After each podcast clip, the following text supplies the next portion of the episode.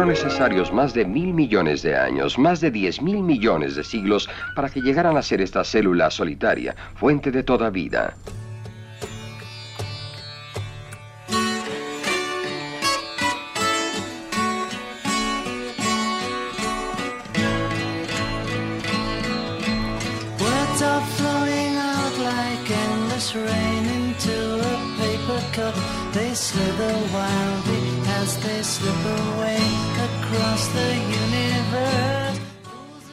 Buenas a todos y a todas sobre todo, ¿qué tal? Bienvenidos a un programa más, el 58 ya, de A Través de Astrología. Quiero mi Nobel.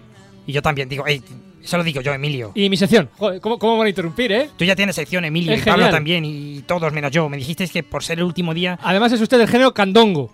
Podía, podía, podía, podía presentar yo. Nada, nada. Ya, cande- ya está, ya está, ya está. Si era solo para darme el lujazo de dar por saquillo el, primer, el último programa ya, con usted habitualmente. Venga, ahora déjeme el micrófono que no tenemos mucho más tiempo. Eso es, eso es, eso es porque tienes miedo de que la gente conozca mi potencial comunicativo y mediático astrológico. Su, su potencial.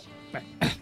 Muy buenas, somos Emilio García, eh, Felipe Asologuito aquí a mi lado y don Pablo Santos. ¿Cómo estás, Pablito mío? Pues muy bien, Emilio, pero se te ha olvidado decir que somos del Instituto de Astrofísica de Andalucía, un centro del Consejo Superior de Investigaciones Científicas, y que si alguien nos quiere enviar algún email, pues lo puede hacer a la dirección universo.iaa.es. Y nuestra página web, Emilio, ¿qué es? universo.ia.es. Y además se nos ha olvidado decir que a tu ladito tienes a otro personaje ínclito de este, de Pues este sí, programa. aquí, aquí a mi izquierda tengo a el único, el irrepetible, el astromático. Muy buena. Astromatico que hoy no va a hablar, no tiene sección, pero él, él, si tú Bueno, quieres sí, comentar hola. algo, decir algo, hacer una pregunta, Sí, lo que no, tú ya, quieras, A mi ancha. como si estuvieras en tu casa. Pondrá las risas, ¿eh? Alguna... Como si lo hubieras programado tú todo.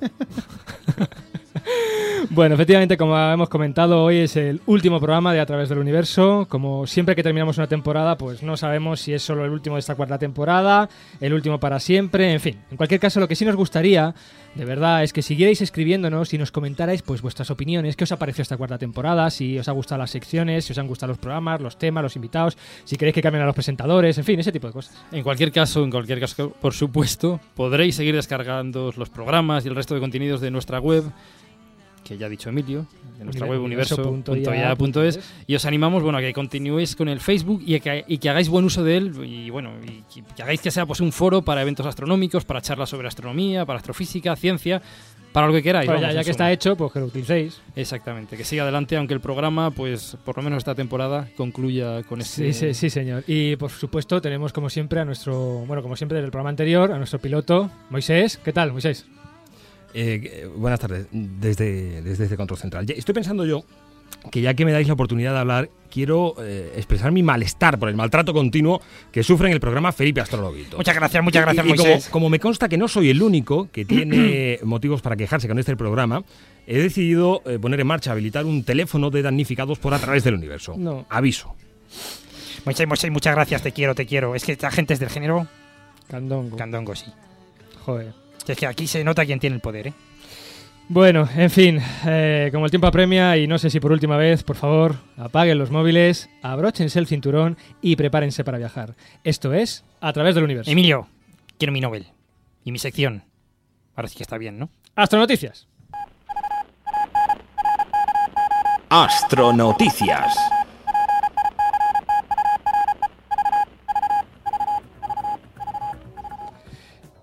Hielo en Marte. La Phoenix Mass Lander, Este es el notición de la semana, Phoenix ¿no? Mass Lander, que lleva pues más de un mesecillo en el polo norte marciano, puede haber fotografiado agua helada en la superficie del planeta rojo, o eso dicen. Eso dicen, así es. Fragmentos de pequeño tamaño de material brillante pues fueron fotografiados por la Mars Phoenix Lander en el interior de una zanja y cuatro días después desaparecieron. Esto ha convencido a los científicos de que se trataba de agua congelada que se sublimó después de ser expuesta al aire libre por la excavación del brazo robótico de la nave. Sin embargo, aún es necesario, esta noticia hay que cogerla con muchas pinzas, con muchas es ¿eh? necesario pues un análisis químico para determinar que se trataba realmente de hielo de agua, es decir, de agua congelada. Exactamente. Bueno, y seguimos con Marte. Nuevos análisis del terreno de Marte utilizando observaciones de una nave espacial de NASA revelan, revelan lo que podría ser el mayor cráter de impacto nunca visto en el sistema solar. Pues así es, las naves Mars Recon- Reconnaissance Orbiter y Mars Global Surveyor. es que me encanta. Dilo también lo de Reconnaissance. eso. No, no, no. Es que me encanta como... Recon- Reconnaissance. bueno, han proporcionado información detallada acerca de las elevaciones y gravedad de los hemisferios norte y sur del planeta rojo. Un nuevo estudio que ha utilizado pues, esta información podría resolver uno de los mayores misterios del sistema solar. ¿Por qué Marte? Porque nuestro planeta vecino rojo posee dos tipos de terreno completamente diferentes en sus hemisferios norte y sur. Efectivamente, hay una cuenca gigante en el norte llamada a veces cuenca borealis que cubre aproximadamente un 40% de la superficie de Marte. Ahí es nada. Y podrían ser los restos de un impacto colosal que tuvo lugar en una época temprana durante la formación del sistema solar, según sugiere este nuevo análisis. Los científicos han calculado que el objeto que impactó produciendo la cuenca borealis pues debe de haber tenido un diámetro de unos 1900 kilómetros, es decir, mayor que el planeta, perdón, mayor que el planeta enano Plutón. O sea, plutoide. Un, cráter mayor que todo el planeta, es espectacular eso. ¿eh? Mayor que el planeta Plutón, iba a ah, decir, pero como ya no es planeta. La cuenca, la cuenca en el, hemisferio norte de Marte es una de las superficies más lisas que se han encontrado en nuestro sistema solar. El hemisferio sur es mucho más abrupto y mucho más escarpado y además está lleno de cráteres. Y bueno, eh, en promedio es entre 4 y 8 kilómetros más elevado que el fondo de la cuenca. Esta noticia también pues hay que tomarla un poco con, con con pinzas. Con pinzas, no me salía la palabra.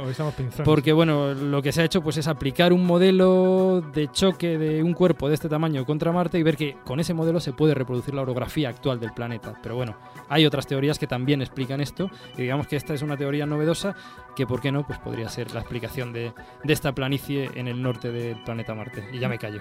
Muy bien, muy bien. Qué, qué bonitas explicaciones das, Pablo. Bueno, después de estas astronoticias marcianas y como hoy tenemos un tema como el del programa pasado de esos densos que merece gran cantidad de tiempo, vamos ya con nuestro Hombre y el Cosmos.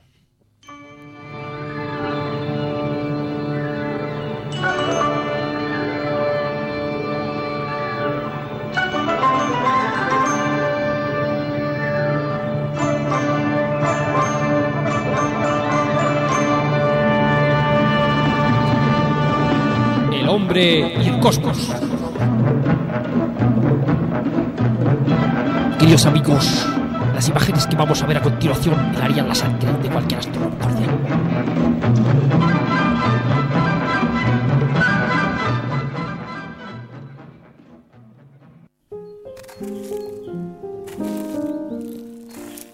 Hay un hombre con un libro caminando por su jardín.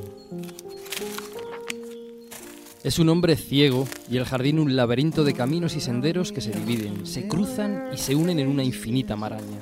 El libro pesa tanto que nadie, salvo él, sería capaz de llevarlo. Él está encadenado al libro, o el libro está encadenado a él. Es un libro de muchas páginas. Nadie puede robarlo, nadie puede leerlo salvo él, y él no puede abandonarlo. El libro solo cuenta una historia, una historia que contiene todas las historias. Contiene todo lo que ha ocurrido y todo lo que ocurrirá. Contiene tu vida, cada detalle, Contiene la vida de aquellos de los que jamás oíste hablar. Los triunfos, las derrotas y los sueños de cada vivo y cada muerto están en las páginas de este libro. El significado de cada figura de las manchas de un leopardo, los dibujos de las nubes en el cielo, la vida de cada bacteria, los secretos que cuenta el viento cuando nadie lo escucha. Todo está en ese libro, desde el origen hasta el final de los tiempos. El hombre ciego lleva mucho tiempo llevando su carga, tanto que no lo recuerda. Por primera vez se siente cansado. Por primera vez detiene su paso y se sienta en un banco al borde del camino. Por primera vez cierra los ojos y duerme. Por primera vez el tiempo se detiene. Quizás no por azar se levanta una brisa. Una ligera brisa que comienza a arrastrar las páginas del libro hacia atrás, suavemente, arrastrando el tiempo con ellas y cada vez que se detienen nos cuentan una historia. Una historia de descubrimientos. Este es un pequeño paso para el hombre. Una historia de amor. Broback nos dejó marcados, ¿verdad? Una historia de esperanza. De guerras. De injusticia. Coronel Dax, eh, sus hombres murieron muy bien. De lucha. Pero jamás nos quitarán la libertad. Will Shakespeare, poeta y autor de La Rosa. La historia sigue retrocediendo hasta que las voces se apagan, pero aún más, más hacia atrás, hasta llegar a un extraño y asustado animal que por primera vez arquea su columna y se levanta sobre sus dos piernas, sobre la sabana africana. El viento, lejos de pararse, arrecia. Las páginas pasan y pasan cada vez más deprisa, para volver a detenerse en un mundo dominado por grandes y mitológicas bestias, que un mensajero del cielo borrará de la faz de la tierra, pero no de la historia. Y más rápidamente aún, las páginas continúan su viaje al pasado. Ya no hay sonidos animales. Los únicos sonidos que se escuchan son los de miles de volcanes escupiendo lava. Los de un cielo extraño, continuamente roto por grandes rocas que vienen de más allá. Los sonidos de un inmenso océano que arde. Los sonidos de un planeta naciendo. De repente, el viento se detiene. Quizá por azar, el libro se ha detenido en una página, en el comienzo de un capítulo de los muchos que componen el libro. Un capítulo llamado Vida en la Tierra. Tranquilos, no es que nos hayamos vuelto de repente esotéricos ni nada por el estilo. Lo que hayáis leído cómics, pues seguro que sabéis quién es este misterioso personaje que camina encadenado un libro. Se trata de Destino, uno de los personajes de una de las obras fundamentales en el mundo del cómic de los últimos tiempos. Nos referimos a Sandman de Mr. Neil Gaiman y que bueno, nos hemos atrevido a versionar libremente. Pero sin duda esa página del libro de Destino en la que quizá por azar se ha detenido el viento, contiene uno de los misterios más fascinantes a los que se enfrenta el ser humano. Conocer el origen de la vida en la Tierra. Ya no sé cuándo empezó nada de esto, ni cuándo acabará. Y la ciencia tampoco, aunque se obstina en intentar conocer qué está escrito en esas páginas sobre el origen de la vida. Quizás no lo logre nunca, pero en el camino estamos conociendo y aprendiendo cada vez más sobre este extraño concepto que es la vida. Las mejores preguntas son las que se vienen repitiendo desde los filósofos griegos. Muchas son ya lugares comunes, pero no pierden vigencia. ¿Qué, cómo, dónde, cuándo, por qué? Pues precisamente eso es lo que vamos a hacer hoy, preguntarnos el qué, el cuándo, el dónde, el cómo y el por qué del origen de la vida en la Tierra. Y para ello contamos con un invitado de lujo. Se trata de Juan Antonio Aguilera Mochón, de la Universidad de Granada. Hola, Juan. Hola, buenas tardes. Muy buenas tardes. Muchas gracias por invitarme. A ti gracias a ti, exactamente. Gracias a ti por venir. Decir que Juan Antonio es doctor en biología por la Universidad de Granada y máster en biotecnología por el Centro de Biología Molecular y la Universidad Autónoma de Madrid. Es profesor de bioquímica y biología molecular de la Universidad de Granada y ha publicado diversos artículos en revistas internacionales de bioquímica y nutrición relacionados con el metabolismo del colesterol y las lipoproteínas.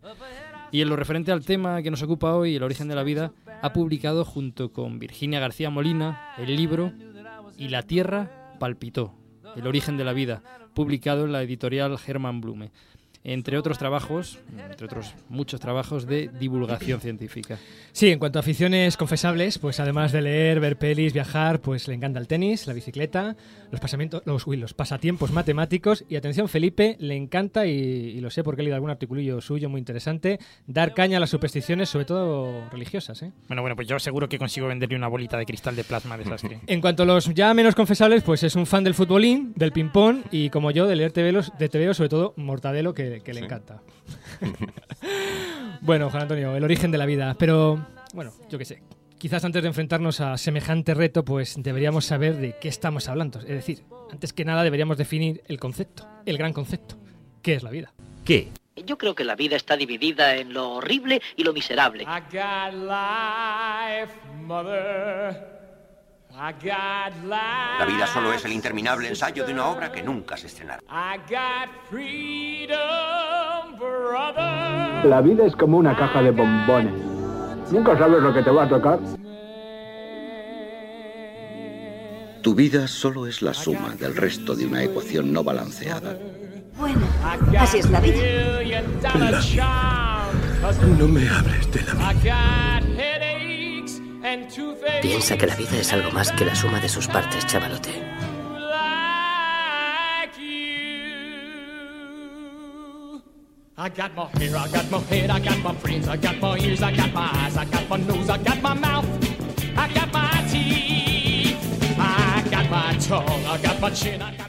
Bueno, Juan Antonio, eh, nunca pensé que le iba a hacer esta pregunta a un invitado. Uh, ¿Qué es la vida? Bueno, mejor dicho, ¿cómo podemos definir la vida? ¿Cómo definimos algo que está vivo respecto a algo que no está vivo? Eh, empezamos regular porque no lo sé. bueno, pues ya está. Si terminado.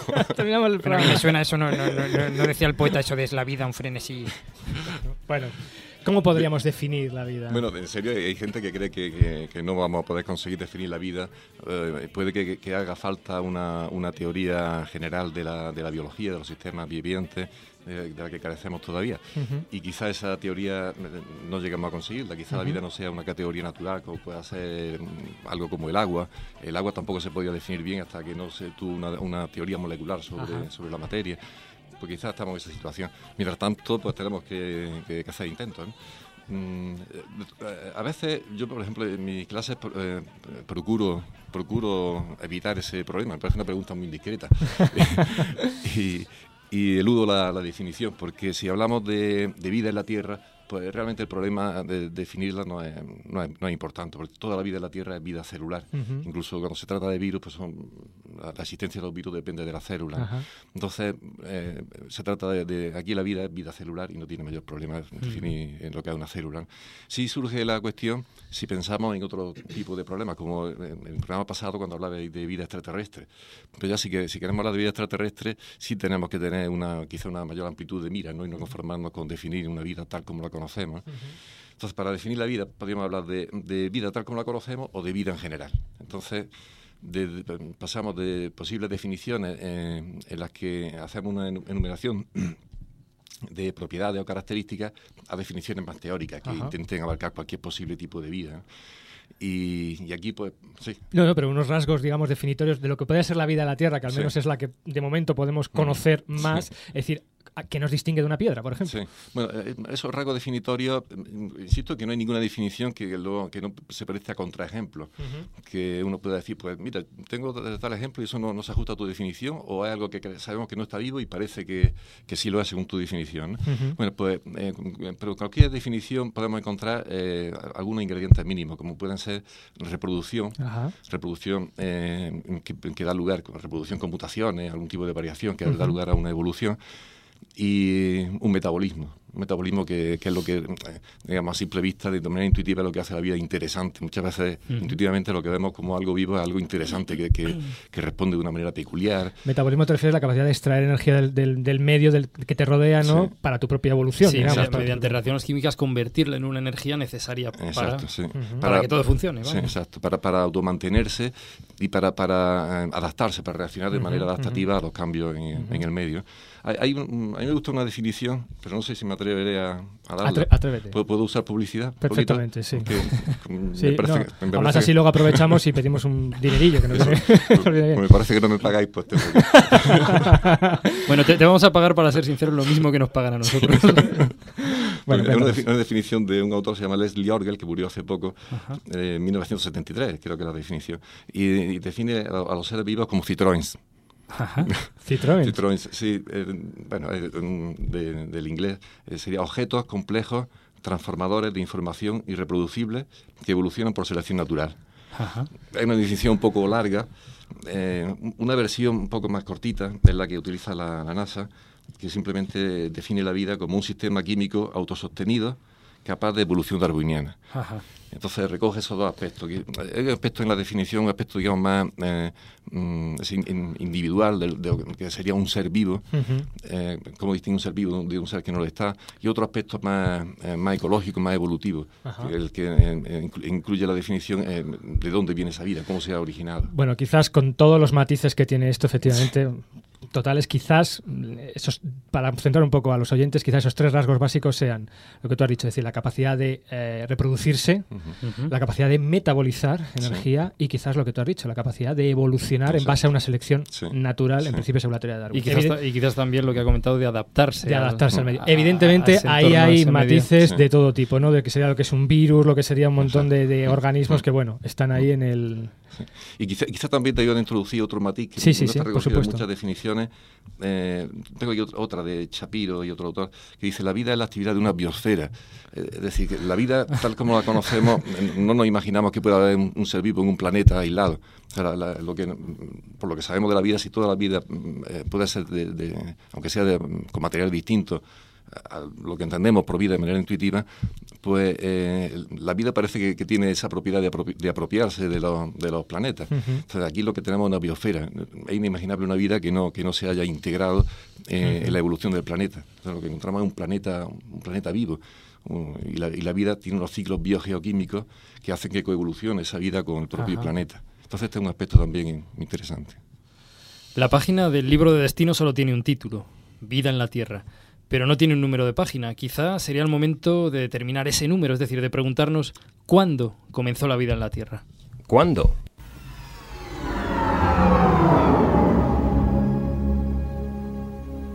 Un comienzo. Es un tiempo muy delicado. This is the first day of my life. Swear I was born right in the doorway. Juan Antonio, sabemos que la Tierra tiene unos 4.500 millones de años. ¿Sabemos cuándo surgió la vida en, en, la Tierra? ¿Tenemos mm, idea? Eh, la mayoría de los autores piensan, creen saberlo, pero en realidad hay duda. Eh, podríamos decir, y, también dejar aquí la cuestión zanjada, una primera respuesta rápida, que la vida empezó en la Tierra el 28 de febrero. que, lo, celebramos además aquí en Andalucía. Eh, creo que después vais a hacer esa, referencia a ese calendario. comprimir toda la historia de la Tierra, esos 4.500, 4.550 millones de años en uno solo. Pues eh, la vida para la mayor parte de la autora apareció hace 3.800, 3.900 millones de años, que viene a caer el, 28 de febrero. ¿no? Relativamente pronto. Digamos que esa es, te reformulo la pregunta, esa es digamos la, fecha en la que están catalogados los fósiles en principio más antiguos que tenemos constancia. Bueno, los, fósiles más antiguos tienen unos 3.500 millones de años de antigüedad. Entonces, ¿por qué se llega a los 3.800? ¿Por qué se piensa que...? Eh, lo que pasa es que con 3.800 millones de años hay indicios eh, químicos, una relación de, isotópica de carbono 13, carbono 12, que posiblemente sea de actividad, una actividad enzimática, una actividad biológica pero son, son dudosos. Y también hay que decir que, que esa fecha, lo, lo de 3.500 millones de años, que casi todo el mundo da por bueno, eh, están ahora mismo en duda. Eh, y de hecho, hay un autor que trabaja aquí en, Granada, que se, quizás lo conozcáis, Juan Manuel García Ruiz. Eh, uno de los grandes autores que ha puesto en entredicho estos, estos fósiles, sencillamente porque ha conseguido en el laboratorio de una manera muy fácil obtener morfologías muy similares a las de los, de los, presuntos fósiles de 3.500 millones de años. El famoso fósil del meteorito marciano, él lo pone en, duda precisamente porque dice que puede ser cristalización de compuestos químicos. Sí, o sea, que, o sea que, en resumen hay cristales que pueden tomar forma muy muy parecidas a lo que nosotros consideramos formas vivas. Lo que Manuel llama, llama biomorfo, parecía eh, morfología mm, propia de sistemas vivos y él eh, ha demostrado que, también sistemas inorgánicos pueden adoptarla. Entonces está, está en entredicho ahora mismo esa, toda esa antigüedad. La mayor parte de los autores piensan que, a pesar de eso, que, que esos fósiles son buenos, aunque también ha habido alguna acusación de posible fraude de, de William Schoffer, el descubridor de esos fósiles, y, pero en fin, a pesar de todo eso, se siguen dando por bueno. Y como eh, eh, la Tierra, eh, al parecer, solo mm, pudo tener unas condiciones tolerables con la vida hace unos 3.900 millones de años, porque poco antes, hubo una época, antes había hablado de, un enorme meteorito que parece cayó sobre Marte, pero hubo una época de un gran bombardeo meteorítico, meteorítico hace unos, hasta hace unos 3.900 millones de años. Entonces se piensa que si pudo aparecer vida antes, porque eh, desde mucho antes podría haber una corteza sólida, eh, una agua, eh, una característica para que surgiera vida, pero se cree que esos enormes impactos acabarían con ella, evaporarían los océanos y la extinguirían. Has hablado de, la Tierra primitiva. ¿Qué, condiciones si lo sabemos, existían en, la Tierra cuando surgió la vida. bueno, si, la, si, la, vida surgió efectivamente en esta época, también quiero decir que si no fue hace 3.500 o 3.800 millones de años, tendríamos que remontarnos hasta hace solo 2.800 millones de años. Y ese intervalo es importante, porque si la vida apareció hace 3.800 millones de años, que apareció muy pronto. Claro, esa es, es una de las grandes cuestiones ahora, ¿no? Sobre el origen de la, de la vida. Es decir, lo que has comentado, es decir, a lo mejor podía las condiciones del planeta permitir vida, pero el impacto meteorítico continuo la esterilizaría continuamente, ¿no? pero el caso es que en principio hay una horquilla si hacemos caso a los fósiles más antiguos y consideramos que son ciertos, esos de 3.800 millones de años, habría una horquilla de nada, de 300 millones de años, en los cuales, ¡pum!, en principio surgió la vida. de hecho, la primera roca de origen sedimentario que, tenemos, que son de, de, de Isúa, eh, bueno, eh, eh, eh, ya, tiene, ya tienen esos indicios fósiles. Parece que, la primera oportunidad que tenemos de localizar signos de vida, ahí la tenemos. ¿Y cómo, se, cómo se explica entonces esa rapidez con la que en principio surgió la vida? Eh, insisto que esto está un poco entredicho, porque si, en vez de eso tuviera que esperar mil millones de años más, entonces ya no parecería tan, fácil, el origen de la vida. Bueno, eh, ¿cómo se explica, dice la... si, aceptamos esa, esa digamos, pequeña horquilla de, mm. de, aparición de la vida, en principio, ¿cómo se justifica? Que pueda aparecer tan rápido. Eh, es difícil. Si se justifica. Sí, es difícil, porque ya, ya, tendríamos que hablar de lo que creo que vamos a hablar después, de, hipótesis concretas. ¿no? Hay alguna hipótesis que, que, parece justificar bien que la vida apareciera de manera muy rápida, mientras que en otras se ve bastante difícil porque eh, al parecer se necesitaría, se necesitaría una, una enorme casualidad. Entonces, para eso puede que se requiriera más tiempo. En cambio, la hipótesis que, que, que proponen mecanismos por los que la cosa pudo ir muy rápida, pues sí justificarían esta inmediatez ¿no? aparente de la aparición de, de, la vida. Bueno, nos quedamos con esa incertidumbre entre 3.800 millones o 2.500, que eso ya seguro que, que, que ahí sí que había. Sí, o 2.800. 2.800. Sí. Bueno, yo, yo, yo, tengo la fecha exacta, pero no, no, no, no, no, no, la, no, la, no la digas y la, la publicamos luego en, en, algún periódico. Bueno, ya sabemos más o menos el cuándo, con unos cuantos miles de millones de incertidumbre. Vamos ya con el dónde. ¿Dónde? Tu hogar está aquí abajo. Ariel, escúchame. El mundo exterior es un lío. La vida bajo el mar es mejor que todo lo que tienen allá arriba. Tú piensas que en otros lagos las algas más verdes son y sueñas con ir arriba. Es que me, me, cuesta bajarla porque me encanta esta canción. Bueno, un poquito, hombre, un poquito. No tiene comparación. ¿Qué puede haber allá afuera que cause tal emoción? Bajo el mar. Bajo del mar. Estas canciones era, me gustan a mí. Bajo del mar. Bajo del mar. Lo del bajo del sirena. Mar. Bueno, ¿dónde? Cuéntanos un poco cómo era esa tierra, qué condiciones tenía y en principio, según las teorías más aceptadas, en tu opinión, ¿dónde surgió la Tierra? Porque siempre hemos leído que... ¿Dónde surgió la vida? Surgió la vida, la vida perdón. ¿Dónde surgió la vida? Porque siempre hemos pensado, hemos leído que surgió debajo del mar. Uh -huh. Bueno, pues eh, la, la, Tierra entonces, hace unos 3.900 millones de años, pues era un planeta parecido a, al actual, pero con algunos rasgos distintos, claro. Tenía, eh, para empezar, una atmósfera distinta, una atmósfera en la que no había oxígeno, el oxígeno es un producto, claro, claro de, la, de la vida, de la actividad fotosintética. Eso es importante porque mucha gente quizás no lo sabe, el oxígeno fue posterior Muy y fue precisamente un producto de la vida. De la vida, de la vida sí. O sea, la vida ya estaba antes sí, que el oxígeno. Sí. Eh, una atmósfera muy rica en CO2, como la atmósfera que tiene ahora mismo Marte o puede Ajá. tener Venus. Un, era una, una, tierra con muchos más volcanes que, que ahora, con menos agua. Eh, el agua que tenemos la, nos la han venido aportando a aparecer en gran medida los, los cometas, que tanto miedo los tenemos, pues en fin, mucho del agua que tenemos en nuestro cuerpo parece que es de origen cometario. Uh -huh y era, una tierra con dos, dos, días más cortos, se calcula con unas 15 horas, eh, los días se van enlenteciendo, lo habréis notado quizás, ¿no? Una milésima de segundo cada siglo. Sí, yo, yo, yo lo noto continuamente. la, luna, la luna estaba más, más, más cerca, más la luna se está alejando, unos 4 centímetros al año, y todavía lo notaréis. Dentro de poco de, dejaremos de tener eclipses.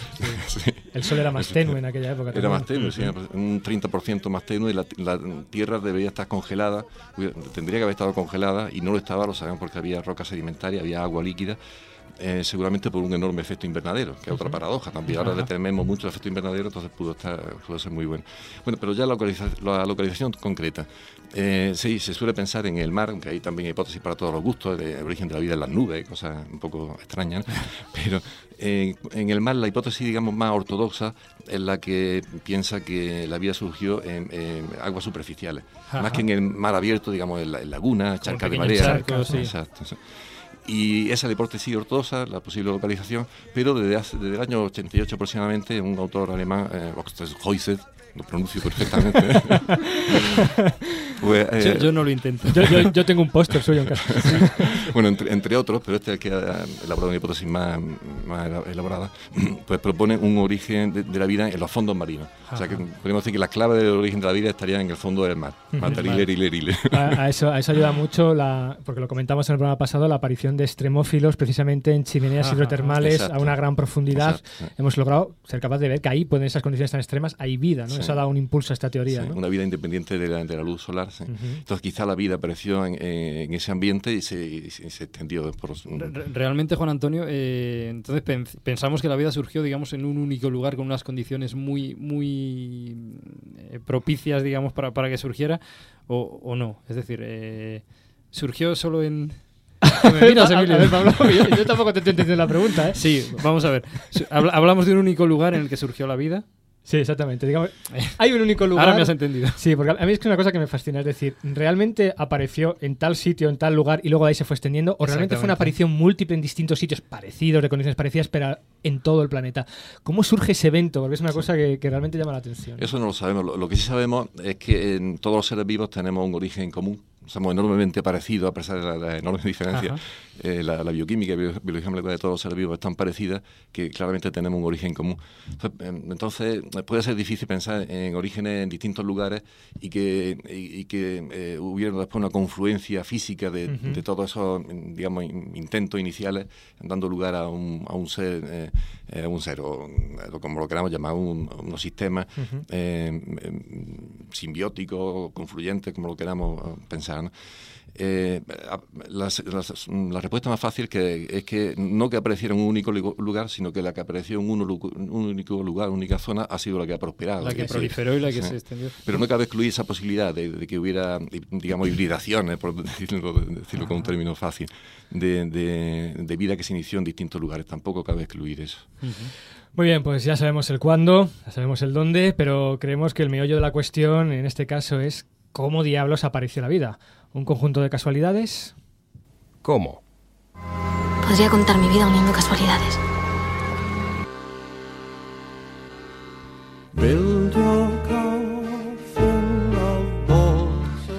Bueno, atendiendo a lo que hemos hablado antes del concepto de vida, eh, esto quizás es también la pregunta del millón. Es decir, ¿comprendemos cómo fue el paso de una química orgánica, digamos, inerte a algo vivo? Es decir, ¿cómo se pasa de un, lo voy a decir en plan burro, de una piedra a una célula? ¿Cuáles son las teorías, en principio, más aceptadas para describir este proceso y hasta, hasta qué punto conocemos de esto? Bueno, aquí me voy a desquitar, ya que antes me estaba respondiendo que no sabía que... Pues, pues, aquí voy a dar 32 o 32 más una hipótesis, pero rápidamente. Mm, bueno, esa es más una hipótesis, porque la hipótesis más, popular sobre el origen de la vida y el origen de todo eh, es un origen divino. ¿no? En fin, yo creo que esa hipótesis la, podemos descartar, casi seguro que, es falsa. Y, en fin, que si Dios, no, que Dios nos creara su imagen y semejanza, pues diría poco a favor de ese Dios. ¿no?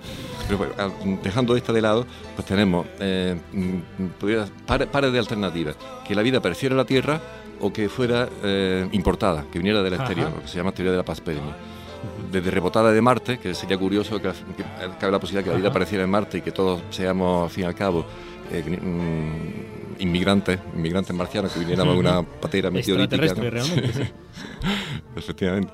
O que incluso eh, que, otra civilización eh, sembrara aquí la vida de manera intencionada. este, este, tipo de cosas no solucionan el problema. Lo que hacen es echarlo fuera. Echarlo fuera. ¿no? a mí me encanta esto. Dentro de la teoría de la panespermia, pues eso, están los cometas, en los que se han detectado moléculas orgánicas muy complejas que también pudieron jugar, pues desde luego, un papel fundamental en, este origen. Sí, pero a mí como teoría me encanta. No, no, la, vida porque viene de fuera. Ya está.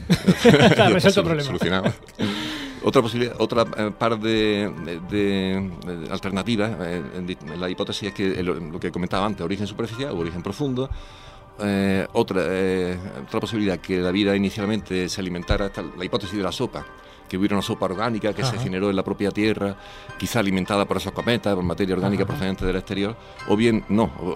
este autor alemán que decía antes, y que no quiero repetir, pues propone que nada de sopa, sino que las moléculas orgánicas se generaron en una especie de, en vez de sopa, de una especie de pizza, en una superficie, en el fondo marino, y, ahí mm, se fueron eh, creando, creando, no, se fueron generando todas las moléculas orgánicas, pero no procedentes de esa sopa. Eh, otra parte alternativa, eh, que la vida empezara con ácido nucleico, que empezara, empezara con un metabolismo, y finalmente que fuera acelular o que fuera celular.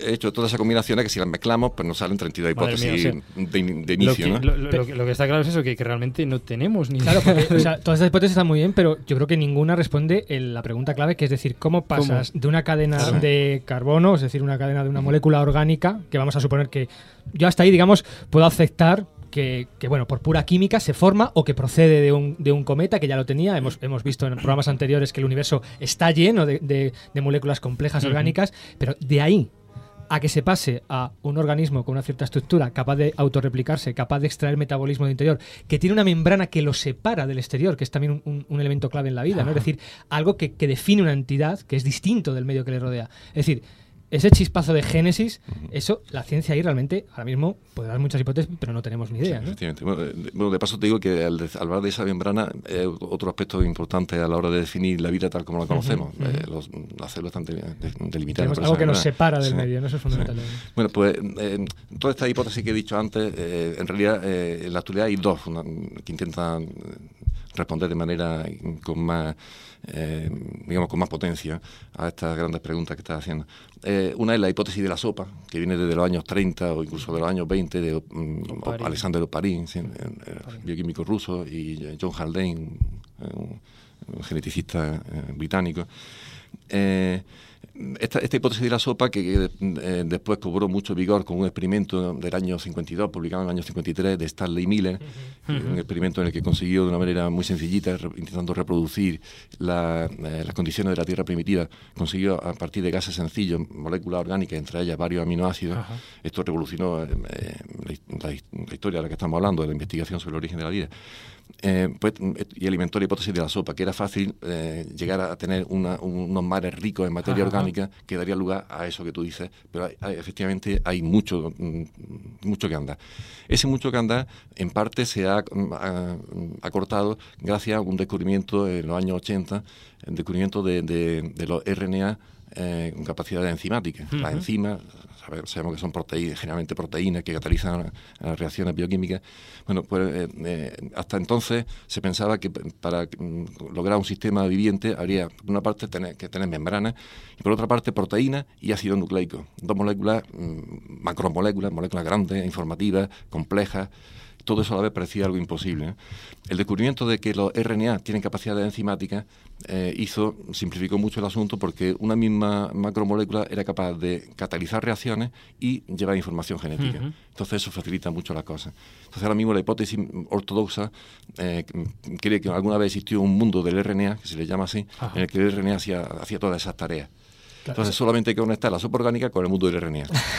o sea, quizá para un poco aclarar esto, el problema está en que hoy en día nuestra secuencia genética, nuestra, digamos, surge eh, el, RNA lo que hace es replicar eh, la secuencia genética del ADN y genera eh, proteínas. Pero a su vez ese mismo proceso necesita de las proteínas. ¿no? Es como el, problema del huevo y la gallina, que fue el huevo o la gallina. Entonces lo que hizo el descubrimiento ese de esos RNA que eran capaces de hacer esa doble función, digamos, fue romper este dilema ¿no? del huevo y la gallina. ¿no? Claro, el problema es ahora lo que tú dices, conectar ese mundo RNA con lo que había con la sopa, con la sopa orgánica. y, ahí, ahí se está. Ahora mismo la hipótesis ortodoxa tiene un enorme problema porque no hay manera de conseguir RNA en esos experimentos, como el de Mil, esos experimentos que se le llama de simulación. No hay manera de conseguir un simple nucleótido de lo que forma el, no, hay, no hay forma hasta ahora de meter en un laboratorio esa sopa, darle descargas eléctricas y que salga alguien diciéndote hola. Sí. hasta no hay una forma creíble. Y, eso ah, da eh, pie a esa hipótesis alternativa de este autor alemán, Posterhäuser, que es el que piensa en, los fondos um, submarinos ligados cerca de fuentes termales eh, a altas temperaturas, eh, ha propuesto una hipótesis, eh, me atrevería a decir, hermosísima, porque muy detallada, sobre cómo se pudo surgir la vida en esos fondos marinos, y es un origen muy curioso, está ligado a, las piritas.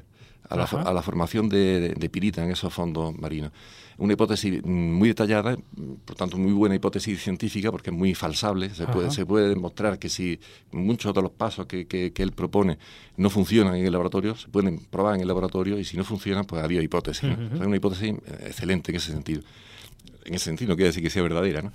Pero es una hipótesis que, que no le ha puesto las pilas a todo el mundo en este tema, porque em, a los de la hipótesis de la sopa, que muchas veces eh, hablan de ambigüedades, moléculas orgánicas cada vez se irían haciendo más complejas y eh, al final aparecería un ácido nucleico.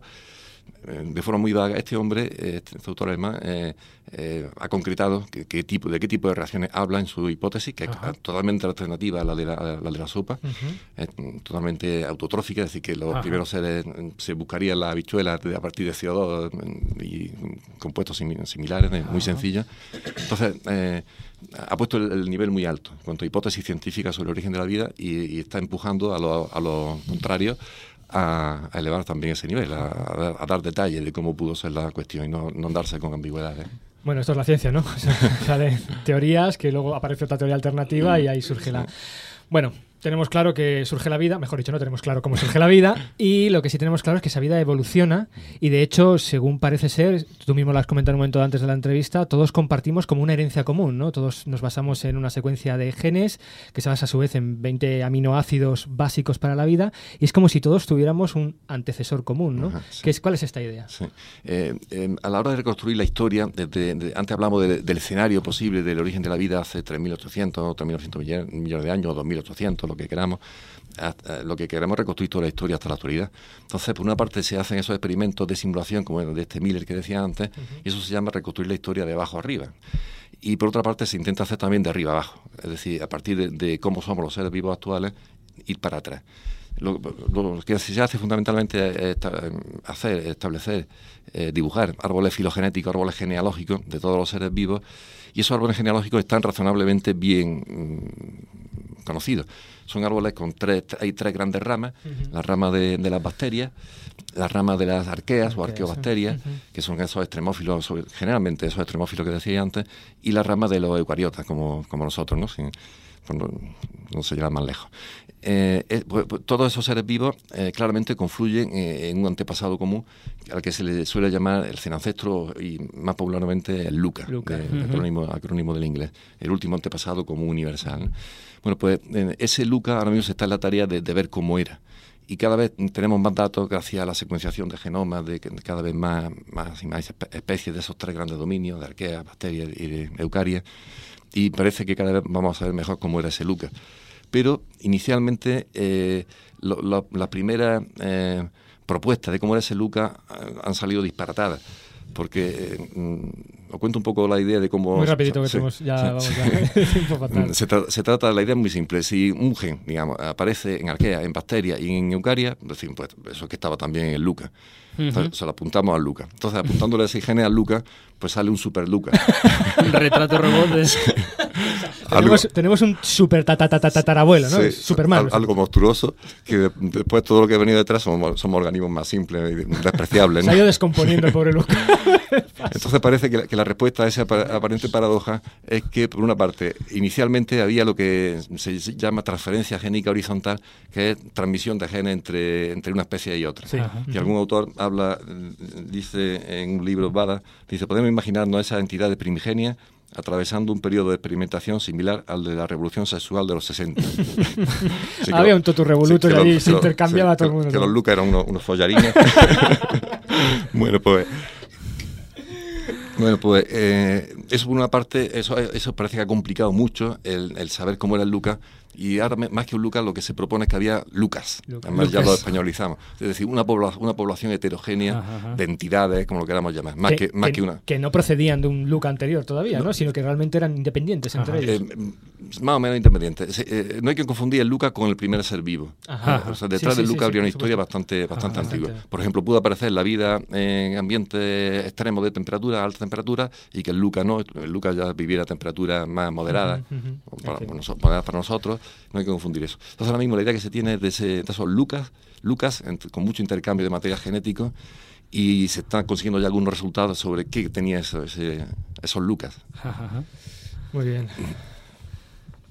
Bueno, pues imaginaos que condensamos la vida en la Tierra desde este momento inicial hasta nuestros días en tan solo un año. Eh, ¿En qué día apareció, apareció Luca? ¿En qué día? O, los Lucas. ¿En qué día aparecieron? Yo creo que lo mejor es que escuchemos antes que lo que hemos hecho, que es condensar toda la vida de la evolución en un solo año. Sí. Y. No me acuerdo yo de cuándo hemos hecho esto, Emilio. ¿No te acuerdas tú cuándo hemos hecho esto? Tengo, últimamente problemas. Es que le estás dando demasiado a la cerveza últimamente. Bueno, lo que hemos hecho es condensar toda la, vida toda la historia de la vida en un solo año y además la vamos a contar en poco menos de un minuto. Es el camino de la vida. 1 de enero a las 0 horas. Hace 4.550 millones de años se forman la Tierra y la Luna. 28 de febrero. Hace 3.800 millones de años, aunque probablemente ya existía vida bacteriana, aparece el ancestro común de todos los seres vivos que poblamos la Tierra, Luca. 24 de julio. Hace 2.000 millones de años. Ya existía un 1% de oxígeno en la atmósfera. Aparecen las células con núcleo, las llamadas células eucariotas. 12 de octubre. Hace mil millones de años. Se desarrollan los primeros organismos pluricelulares antepasados de plantas y animales. 3 de diciembre. Hace 350 millones de años ya se ven los primeros vertebrados que se atrevieron a salir de las aguas. A partir de ellos evolucionaron los anfibios y reptiles, y a partir de estos, los mamíferos y las aves. 26 de diciembre a las 7 de la tarde, hace 65 millones de años. Se extinguen los dinosaurios y ya vivían los primates más antiguos. 31 de diciembre a las 2 de la tarde, hace 5 millones de años. Vivieron los últimos antepasados comunes de los chimpancés y de nosotros mismos. 31 de diciembre a las 23.55. Hace 40.000 años. Aparecen los primeros humanos comenzando la historia de la evolución cultural. Se extinguen los neandertales. 31 de diciembre a las 24.00. Comienza la era actual.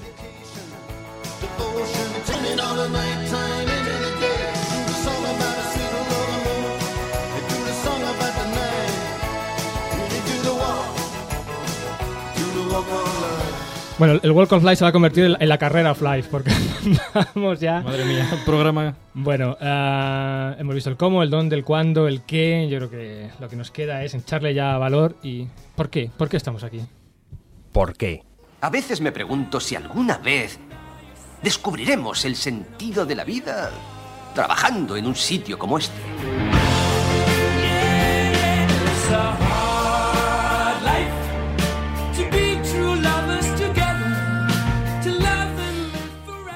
Bueno, esta también es otra de las preguntas que yo jamás pensé que le iba a hacer a, un invitado. ¿Por qué hay algo en lugar de nada? Es otra pregunta indiscreta. Sí, sí, Juanma, Juanma, Juanma, de las mencionadas, dice una cosa que a mí me encanta. Dice, la vida no es un concepto científico, la vida es un mm. concepto social. Es decir, nosotros le damos una categoría distinta. Mm. La vida no es más que una etapa más en una evolución química en la Tierra. ¿Estás de acuerdo con esto? ¿O piensas que realmente hay una razón por la que haya vida? Bueno, eh, alguna razón. por la... ¿Qué, pregunta, ¿eh? bueno, primero me ha preguntado si, por qué hay algo en lugar de nada. Esa es la gran pregunta, ¿no? De, de Leine, me parece, ¿no? Sí. Y es la, gran pregunta. Y es una pregunta demasiado seria, demasiado difícil para hacerla científico y demasiado seria mm, para hacérsela, por ejemplo, a los teólogos, ¿no? Mm, no lo sabemos. Eh, quizá aquí los, físicos son los que podéis decir más, más cosas, ¿no? Sobre, sobre el origen de todo. Eh, desde eh, además relacionado con esto, eh, aparentemente la, vida tiene... Eh, el universo en el que estamos está especialmente bien preparado, entre comillas, para, albergar vida, lo que se denomina principio antrópico. y, esto, claro, hay una respuesta religiosa y hay respuestas de tipo físico, como que puede haber infinidad, infinito universo, un multiverso, una mm, evolución de universo, selección natural de universo, muchas respuestas el origen del universo como, esto, yo lo digo pero no lo entiendo, una fluctuación cuántica, de nada. Del vacío, vacío, sí, tenemos un, programa de ello. Sí. Bueno, mire, trae, pues, trae, trae, trae, aquí la hoja. y quiero pues, preguntar yo. En fin, estoy dando la vuelta para decir que no, que no, no, lo, sabe, que no lo sabemos, ¿no? Y eh, eh, el que la vida haya aparecido eh, eh otra gran pregunta es si es, ha sido una cuestión de azar, como decíamos, ¿no? que no ha tocado la gran lotería. entonces, esto es bueno, lotería de, de Monod y de Marisol. la vida es una tómbola, ton, tómbola. O, o, bien que es tan inevitable ¿no? Eh, como, como el que España no gane el europeo, ¿no? para, para muchos. ¿no? como el partido que tenemos ahora dentro de un ratillo, España-Rusia. Mm, no, no, podemos responder a, esta, a, estas preguntas más que abordando el problema eh, de manera dura, buscando esa hipótesis de la que hablábamos antes. Puede, lo que nos conformamos con encontrar una buena hipótesis que nos, que nos deje tranquilos, que digamos así pudieron ocurrir las cosas. Nunca vamos a estar seguros, ¿no? Pero eh, si encontramos una hipótesis que la que vemos que, que la vida eh, puede aparecer con facilidad, pues ya, ya, es una respuesta importante. ¿no? Y también nos da, abre perspectivas sobre la, mm, mm, lo probable o poco probable que, que, haya vida o mucha vida en otro sitio del universo. Del universo ¿no? Bueno, eso, que, me dejaras la hoja para, para preguntar. Felipe, pregunte, Felipe. Oye, voy a leer, eh, espera que me ponga las gafas. ¿Llegaremos, Juan Antonio, a conocer el origen de la vida? ¿Lo llegaremos a conocer sí o no? Yo con mi bola de cristal puedo ver que sí, pero... Mm, yo creo que no. Eso estaba diciendo que, que, esperamos llegar a tener una buena hipótesis, incluso en el laboratorio, en, poder reproducir muchos de los probables pasos, pero nunca vamos a estar seguros de que fueron así las cosas. Quizás por azar la brisa levanta una brizna de hierba del jardín. Quizás por azar la brizna se posa en la mano encadenada al libro y destino despierta. Observa el libro abierto por la página que la brisa ha arrastrado tras de sí. Recupera la página que leía antes de dormir y sonríe. Destino continúa caminando. Está encadenado a un libro. Destino no escribe, solo lee. Dentro del libro está el universo. Dreams come true in heaven all the time. Baby, how on earth?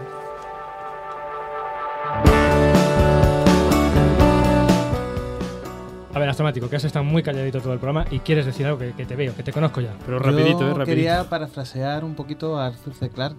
¿Cómo no? Eh, ¿Cómo no? ¿Cómo no? ¿Cómo no? Y es que quizá cualquier bioquímica suficientemente avanzada sea indistinguible de la vida. Es nuestro astromático. eh, es- es- Lo, lo estoy procesando todavía. Bueno, Juan, muchísimas gracias. De verdad, has- creo que he tratado de igual, como, como decíamos en el programa anterior, es probablemente uno de esos programas que generan más preguntas que respuestas. Pero bueno, Sí. eso es un poco lo, lo bueno y además es un tema muy peliagudo. Yo La, creo que la- la verdad que bueno, que habríamos necesitado cuatro programas más porque nosotros hemos estado atacados de los nervios y tú te has explicado muy bien, pero vamos, cada una de las preguntas eran para, pa- para hacer un único programa se nos realmente. han quedado muchas en el, muchísimas preguntas en el tintero, pero bueno, como digo, eso es lo bueno, porque mira, sí tenemos excusa para a lo mejor un futuro. Hacer ¿quién una sabe? quinta temporada. ¿Quién sabe? ¿Quién sabe? Bueno, de momento nos quedamos con una maravilla de canción de Serrat, de un poema de Miguel Hernández, que en su momento tuvo un gran significado y yo creo que hoy en día todavía lo sigue teniendo para la libertad. Muchas gracias a vosotros.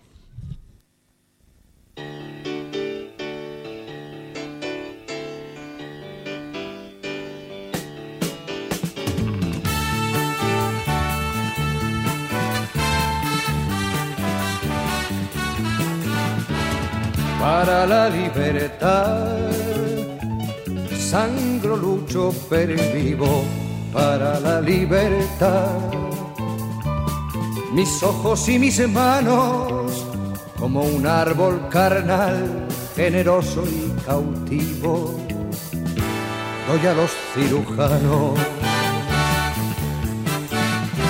Para la libertad siento más corazones que arenas en mi pecho. Dan espuma mis venas y entro en los hospitales y entro en los algodones como en las azucenas. Porque donde unas cuencas vacías amanezcan, ella pondrá dos piedras de futura mirada y hará que nuevos brazos y nuevas Bueno, muy bien, y ya para terminar, o casi terminar, se nos había quedado en el programa anterior, en el tintero, un reportaje fantástico de nuestro querido... Reportero urbanita, eso es, nuestro reportero urbanita salió como siempre a las calles a preguntar, pues bueno, a la gente si, si sabían algo sobre vida extraterrestre. Sí, ¿qué opinaban si no sobre la vida extraterrestre, sobre si iban a llegar, sobre si no, en fin. Documento único e inigualable. Espeluznante.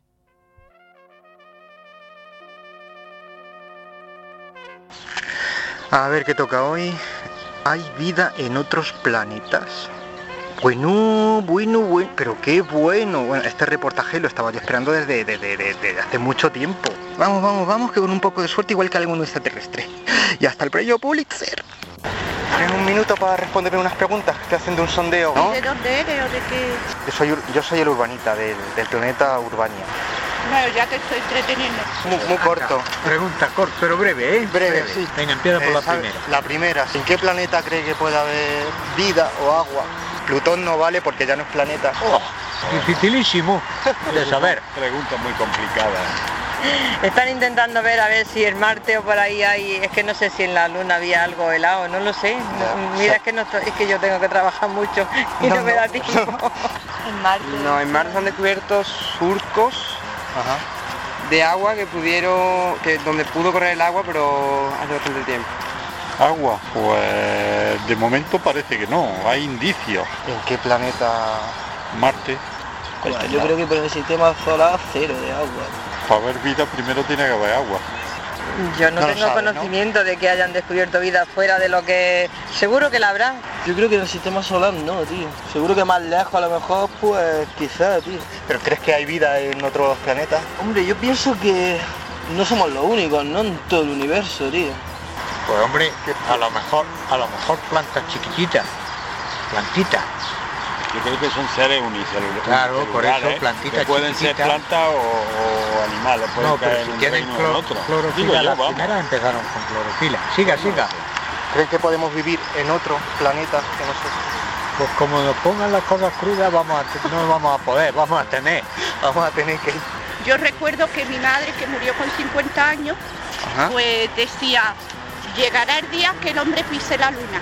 Y yo no lo veré, vosotros lo veréis. Y la pobre no lo vio porque murió muy joven, pero a, poco- a los pocos años fue cuando el hombre pisó la Ah, luna. ¿Cómo te cambiaría la vida si un día en el telediario dicen que han descubierto vida en otro planeta? A mí me va a cambiar poco, voy a seguir sin trabajo, como está la cosa, tío, y voy a seguir dando vueltas por ahí, ¿sabes qué te digo? La verdad que poca cosa. A mí personalmente, a ver todo el mundo no sé. proyecto SETI, ¿sabes lo que es? No. La panspermia. La teoría de la panspermia. ¿Y qué dice esa teoría? Pues la he hecho este año. Anda. Creo que la teoría de la panspermia es una teoría sobre cómo se formó el universo. Astrobiología, ¿sabes lo que es?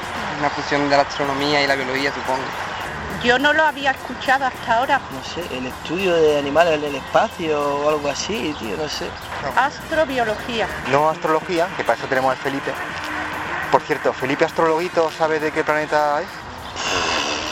¿Qué esto del agua y de la vida que he acertado con ello o, o Que no, inopia?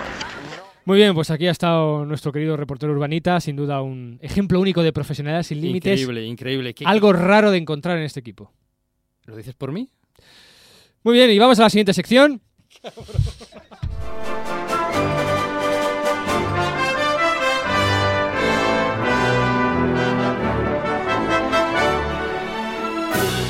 Bueno, pues si recuerdan nuestros oyentes, eh, teníamos una misión fundamental encargada al capitán, que Yo- era la... yo no me acuerdo. ¿Te acuerdas? Que cuál- le llamamos era. al móvil, que era la búsqueda de vida extraterrestre. Ah, vale, vale. Que iba a ir que- con el sí, Paquito el chocolatero a... exactamente, en fin. buscando por allende los universos, el universo. Así que vamos a ver cómo va esta misión de contacto. Pablo, conecta la corrugadora. Sí, atención aquí, capitán. ¿Nos escucha, capitán? Capitán, ¿puede oírnos? Capitán, Sí, capitán. Oye, sí, soy oigo bien, dime. Bueno, capitán, cuéntenos, ¿cómo va su búsqueda? Un informe. Eso es, eso es, capitán. A ver, gánese su sueldo. ¿Con cuántas civilizaciones extraterrestres ya ha contactado? ¿Y qué secretos de otros mundos ha descubierto para a través del universo en primicia, por supuesto? Hombre, pues contactar, contactar, lo que he contactado he contactado poco, va bien, he hecho Pero- poco contacto. Pero ¿cómo que poco, capitán? Entonces, ¿para qué le hemos enviado? No me diga usted que no ha encontrado al final vida extraterrestre. Si según el principio de mediocridad tiene que haber cientos de miles de extraterrestres. Hombre, pues mm, no, la vida extraterrestre no he encontrado. Es que es muy difícil, hombre. Yo sé que hay, eso seguro, ¿eh? A ver, vida extraterrestre hay.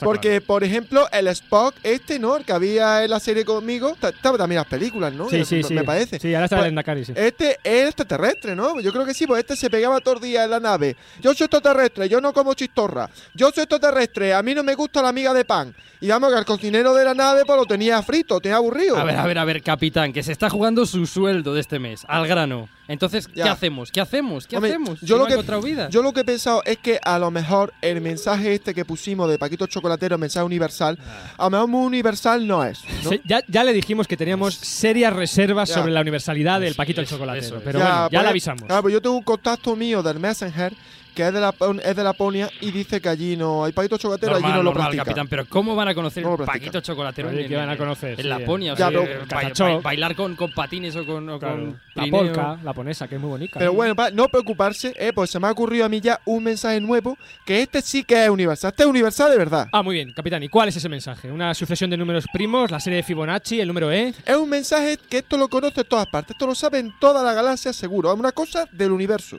A ver, a ver, ¿qué, qué, qué es eso, capitán? Es, yo qué sé, la, es- la escala pentatónica, quizás, o la proporción, o la razón No, áurea, no, no, que- alguna cosa similar. No, no, no, mira, ya verás, te lo voy a poner, eh, que además lo he puesto en todos los idiomas, ya que tenemos el traductor universal, te lo he puesto en todo idioma extraterrestre para que no haya problema, eh, te lo pongo. Venga, venga.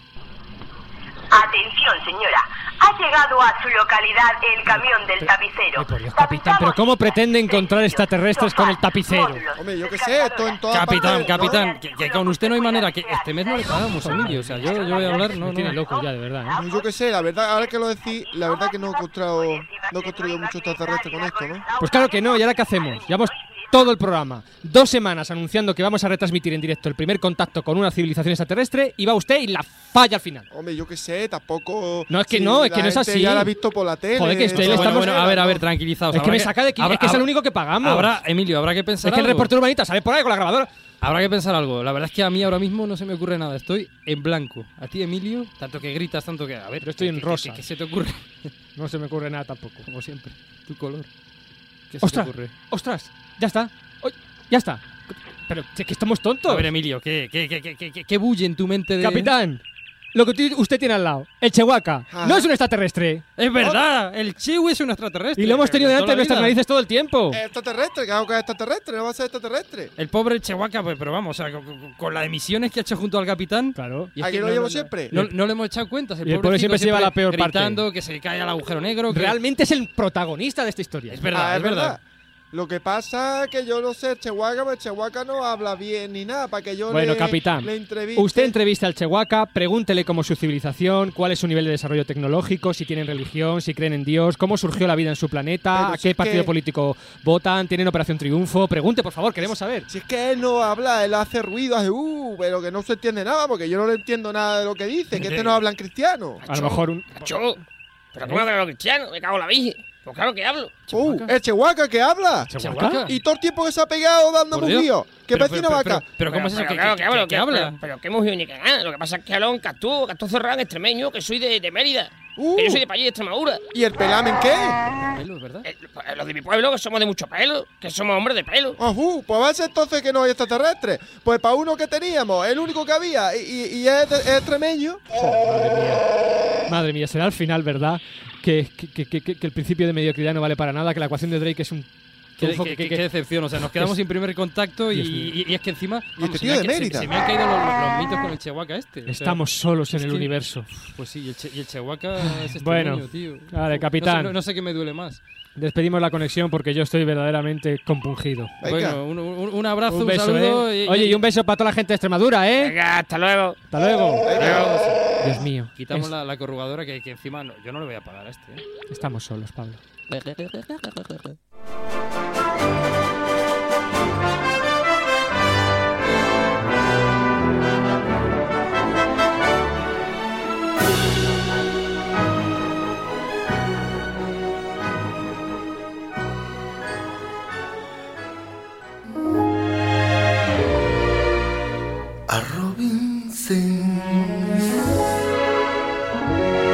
Bueno, pues ya está. Eh, agradecer de nuevo a Juan Antonio sus explicaciones sobre el origen de la vida. Y ya está. Bueno, muchas gracias a vosotros. Claro. Hemos llegado al final de esta cuarta temporada. La verdad es que ha sido muchísimo trabajo, pero trabajo del que gusta, del que llena y sobre todo trabajo que, que gratifica mucho cuando hemos visto las reacciones, los mensajes de nuestros oyentes, los comentarios que dejabais en el Facebook, etcétera, etcétera, etcétera. Hasta vídeos que nos habéis hecho dedicados a- al programa. Y bueno, pues mm, esta ha sido una cuarta temporada en la que hemos visto pues casi de todo. Hemos visto nacer, evolucionar y morir al universo entero. Hemos visto cómo nace una estrella, cómo se clona una oveja. Hemos dedicado dos programas a la mujer en la ciencia. Hemos arreglado el telescopio espacial Hubble. Hemos estado en la calle viendo qué opina la gente.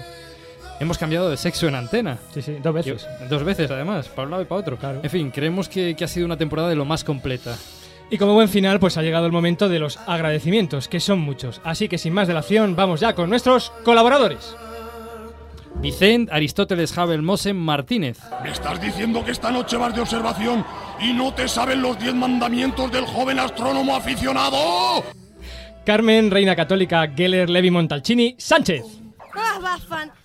Hago microcirugía. Microcirugía. Víctor Manuel Nexus Torrente 6 Muñoz. Chaval, chaval. He visto cosas que lo flipas, chaval. Miguel Ángel Chehuaca Sánchez. Hemos ido ni que nada. Lo que pasa es que hablo en Castú, Castú Cerrado, extremeño, que soy de, de Mérida. Laura Fernández. La vida es dura. Begoña Jocelyn Bell Ascaso. Hola, soy Jocelyn Bell. Y por supuesto, nuestros sabios. Matilde Barón. Antonio Mota. Y mi querida Nieves Fiestas. Ahora mismo estamos con lo del cambio climático, que nadie sabe exactamente por qué está sucediendo. Aquí los comunos deben estar locos todos, seguro. Vamos, gente rarísima. Y poniendo música no se puede hacer que vaya más despacio esta historia. Y por supuesto también nuestra sabia Ana Marianita Hildebard von Bingen, reina del politono Rejón. Sí, oh, mi señor, con anisete. Y a Manolo, el de mi videoclub, por todas las pelis que me pasa. Vimos la película de Fellini el martes pasado, no es de las mejores suyas. Y por supuesto a la madre de Emilio que dignificó el programa. ¡Mamá! Hola. Hola, hola, Bubi, soy mamá. El equipo.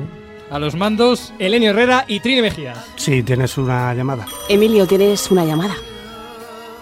Marta León y Moisés García. José, te vas a quedar ciego de tanto mirar por el telescopio. ¿Sabes que Io, el satélite de Júpiter, parece que esté achatado por sus polos? Nuestra musa particular. Ana Tamayo. Vamos a ver. Foto 51. Una X perfecta en el centro. Nuestro experto en Google. El astromático y Blanquita. eh, que es un programa en el cual la gente puede ir metiendo contenido y que además va a ir creciendo. Por cierto, tengo por aquí a alguien que quiere saludaros, una amiga vuestra. ¿Ah, sí? ¿Hola? ¡Ah! En cualquier rincón del universo. El Capitán Kirk y Chewaka. Chewi, me has hurtado la guita que me tenía cogido. Chewi, que me, ha- que me has hurtado. A pie de calle. Nuestro queridísimo reportero urbanita. ¿Clonarías astrologuito? Gusta mi grabadora nueva, me la han comprado para hacer. Si yo no tenía eso. Yo también tenía uno viejo, pero ahora este así nuevo, este es digital. ¿De dónde eres? De Holanda. Holanda. ¿De qué sitio de Holanda? He estado yo mucho. Y a las voces. Emilio García y quien les habla, Pablo Santos. Como siempre, ya sabéis, yo me llamo Emilio García y aquí a mi lado está mi compi de fatigas, don Pablo Santos. ¿Cómo estás, Pablo? Ahora no, no, no, no te hagas el guay, ¿eh? No te hagas el guay ahora, Emilio, porque, porque no. vamos, todavía porque- Y como no, el único, inigualable, Felipe Astrologuito. Si es que, si es que soy del género cantonco, ¿eh? Ya, ya y quiero mi sección. Y por supuesto. y- Una polilla. Y por supuesto, nuestra Silvia López por todas las frases de Futurama. Fray, cállate. Sí, capitán. Bueno, y rápidamente unos saludos finales y agradecimientos al Instituto de Astrofísica de Andalucía por dejarnos hacer esta actividad en nombre de su responsable de divulgación. Por cierto, ¿has dicho, has, has dicho a Silvia por las frases de Futurama? Lo he dicho, lo he dicho. Ah, perdón. Mi querida Silvia, ¿cómo se me va a olvidar mi querida bueno, Silvia? Pues, pues lo decimos otra vez. Eh, a Moisés también, lo hemos dicho, Moisés García, director de Radio Contadero, y a nuestros oyentes, bueno, que son multitud. Yo no sé si me da tiempo a leerlo, voy a coger aire. A ver, a, a todos los escuchantes de uno y otro lugar, a este lado del mar, al otro lado del mar, a los más de 2000, de ¿Quieres- 200, quieres- de quieres- 200, quieres abreviar, de 200 querido? miembros del Facebook, radio administrado por Eduardo Fernández, y bueno, al Alfredo de Santiago, Isabel Soriano, Rafael Campillos, Paco Quicios, Luis Rivas Fajardo, Ricardo Vergaz Benito, Carmelo Chico, Ibaía, Samuel Ciprés, Bueno, Juan Luis y, un, y González, un largo, un largo, Jesús, un largo, un largo, un largo, un largo, etcétera, porque estamos ya pasadísimos de tiempo. Y Pablo y yo queríamos dedicarle una gran parte de esta cuarta temporada a la que yo creo que ha sido uno de nuestros apoyos fundamentales a un angelito caído del cielo que se por llama cierto está, está al otro lado que además de- nos ha dado una alegría enorme porque está al otro lado del estudio, me está mirando. Y, como no, toda esta cuarta temporada va dedicada a Susana Escudero. hasta que levantándome y deslizándome me alejé solo, en el aire nocturno, místico y húmedo, y de tiempo en tiempo miré en perfecto silencio las estrellas.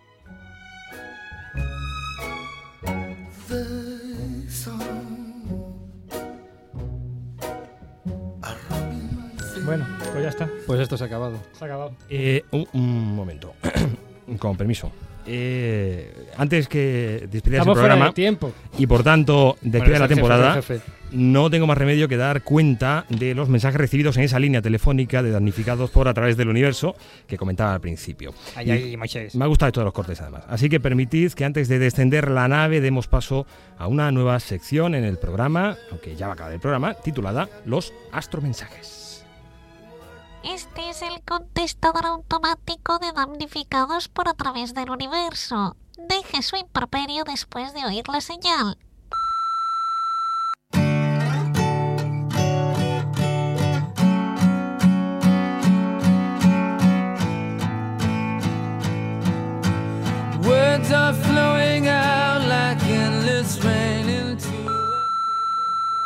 Y ha llamado varias veces el astro... este Pedro Duque. Hola Pablo, hola Emilio, eh, soy Ana, muchísimas gracias por, por haber estado orbitando nuestras vidas esta cuarta temporada y todas las temporadas y quiero mandaros un beso desde muy lejos y animaros a que por favor haya una quinta temporada. Ha si- ha sido muy divertido y de verdad, eh, por favor, seguid con nosotros. Nothing's gonna change. Vamos a ver. ¡Ah! Pero. ¿Dónde ve la gente canales? Si es obvio que son estructuras geológicas. Hasta un niño lo vería. Soy Moisés García y quiero protestar por el continuo ninguneo a que se ve sometido en este programa el gran rey de los astros, también conocido como Felipe Astrologuito. Así que exijo a Emilio y Pablo que se comprometan desde ya a realizar una quinta temporada de A través del universo, en la que por fin Don Felipe cuente con una sección que le permita desplegar todo su talento, relegado a un tercer plano durante todo este tiempo.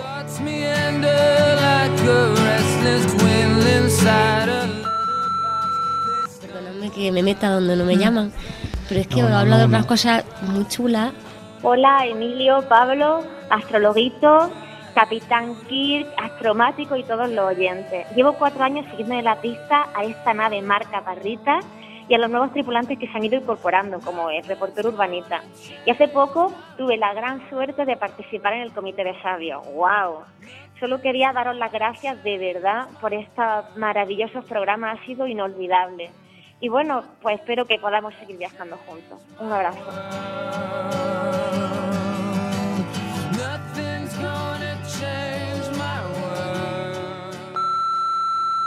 Chaval, chaval. He visto cosas que lo flipas, chaval. Atacando naves en llamas más allá de Orión. He visto rayos C brillar en la oscuridad. Hola chicos, que ha sido un placer servir en la nave a vuestro lado. Os deseo todo lo mejor, mucha suerte y muchas gracias por esos momentos que nos habéis dado. Venga, buena suerte.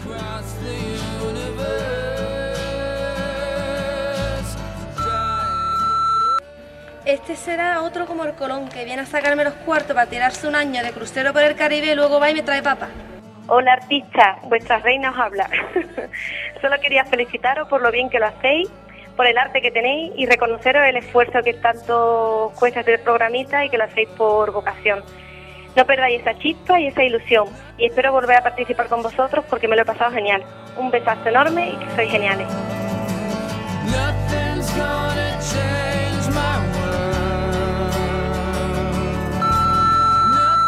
¡Maldito rufián! ¡Engendro del demonio! ¿Me estás diciendo que esta noche vas de observación y no te saben los diez mandamientos del joven astrónomo aficionado? Pues desde el confesionario de Mosén Martínez, un abrazo, un saludo muy gordo para los dos, para todo el equipo y sobre todo pues gracias por estar ahí, por dejarme subirme a la nave, aunque haya sido un ratillo. Hasta la próxima.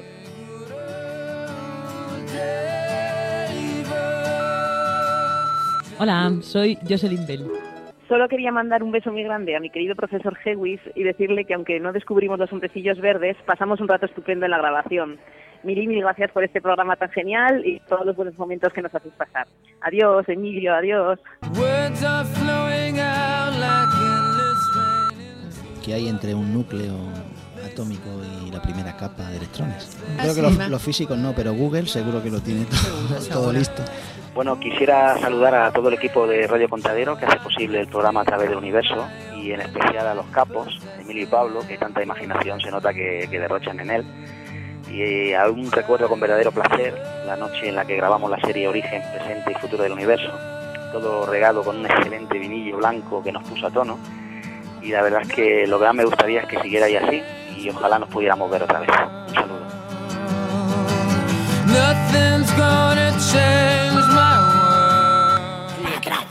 Todo el mundo sabe que el universo se sustenta en una tortuga. Pablo, Emilio, muchísimas gracias por recordarme porque un día me enamoré de la radio y también gracias por todos los viajes maravillosos que nos habéis hecho cada semana y, y por regalarnos esta radio que ya no se hace y sobre todo por dejarme participar en ella. Emilio, Pablo, por favor, volved la temporada que viene, ¿de acuerdo? Un beso a los dos.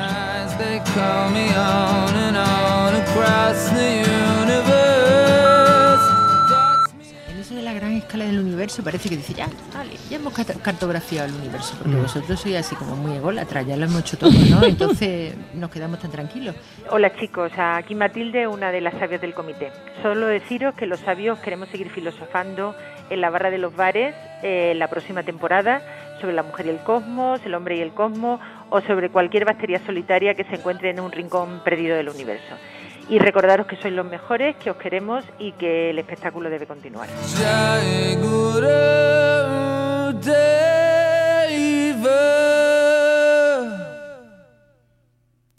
Ya se supone que debemos decir algo.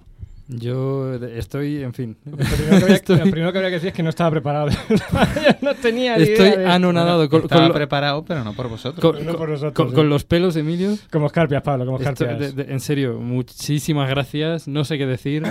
Me han pillado con el carrito los helados. como se- Yo creo que lo mejor es decir que esto ha sido a través del universo. Muchas gracias por todo y nos veremos. Quiero mi sección. ¡Adiós a todos! ¡No toquéis mis cosas cuando haya muerto! ¡He colocado trampas!